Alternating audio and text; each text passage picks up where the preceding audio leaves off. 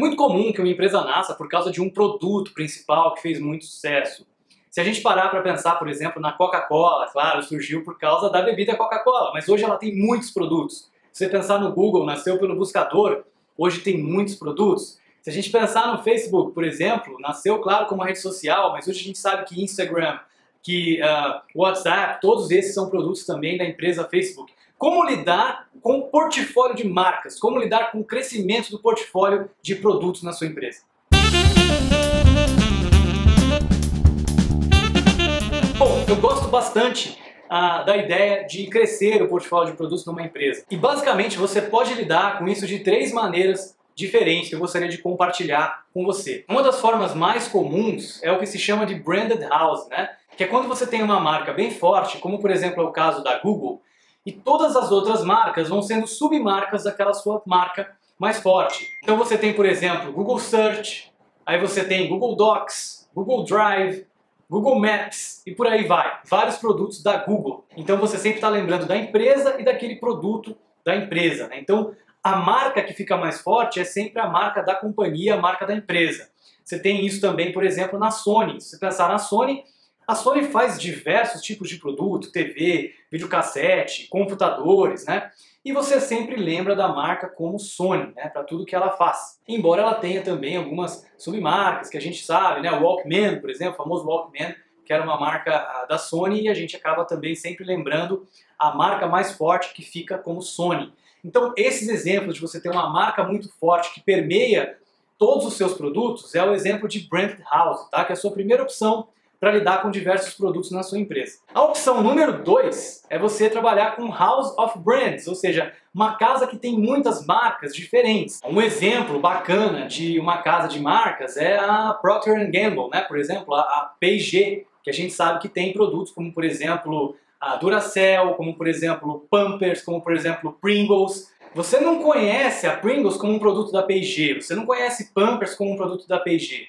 Você conhece as fraldas Pampers, você conhece a Pringles como um produto que o próprio produto já é a marca dele, né? Percebe que, por exemplo, se, se de repente a, a P&G resolve vender a Pringles para uma outra empresa, a Pringles continua sendo a Pringles, não muda nada para você, muitas vezes você pode nem sequer perceber que aquela marca mudou de empresa, que agora é outra empresa que é dona daquela marca. É claro que as duas abordagens, nas duas abordagens você tem é, benefícios e também você tem desafios diferentes, né?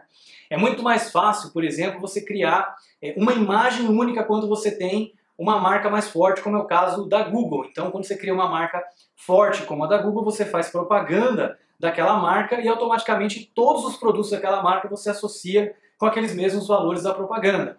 Quando você tem diversas marcas, como é o caso da P&G, você tem que fazer campanhas específicas, muito específicas para cada marca e você acaba praticamente não fazendo campanhas para a sua marca principal, né, para a dona das marcas, e sim cada marca independente. Né? Então te dá muito mais trabalho de ganhar awareness, de ganhar visibilidade para cada um daqueles seus produtos. Se, por exemplo, a Sony lança um novo produto e põe a marca Sony, você olha para a marca Sony e você já associa com um produto que você sabe que tem certas características. Por exemplo, se você, se você tem outros produtos da Sony que você considera de qualidade, você vai considerar que aquele novo produto também é de qualidade.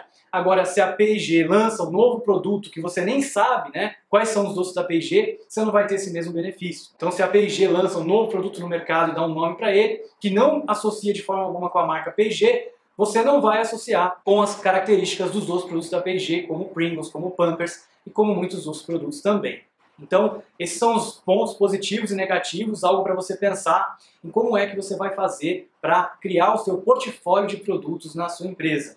A gente tem também a Coca-Cola, que é um exemplo um pouco diferente, porque ela acaba que faz um pouco das duas coisas. Você tem a marca Coca-Cola, você tem o produto Coca-Cola que é muito forte, né? Mas você acaba vendo na água, né, ali um produto da Coca-Cola, de Coca-Cola Company, né? Então você sabe que aquele produto é da Coca-Cola e acaba associando com a marca Coca-Cola, embora a marca Coca-Cola seja uma marca para vários outros produtos, como Fanta, Sprite, né, os sucos que tem, Capo, né, Minute Maid Mais e outras marcas mais, que você acaba associando também com a Coca-Cola, mas a Coca-Cola também é um produto único muito forte. Então eles conseguiram trazer essas duas ideias que a gente falou antes para um modelo mais híbrido, né? Então é claro, você também pode é, tentar fazer isso na sua empresa. Espero que você tenha gostado, que tenha valido a reflexão sobre como lidar qual abordagem utilizar com o portfólio de produtos na sua empresa, na sua organização, à medida que você vai, à medida que você vai crescendo e criando novas ofertas para o mercado. Não se esqueça de deixar um like aqui no vídeo no YouTube, de se inscrever no canal e se você está ouvindo o podcast via iTunes, não deixe de escrever o seu review também do podcast. Muito obrigado e até o próximo episódio.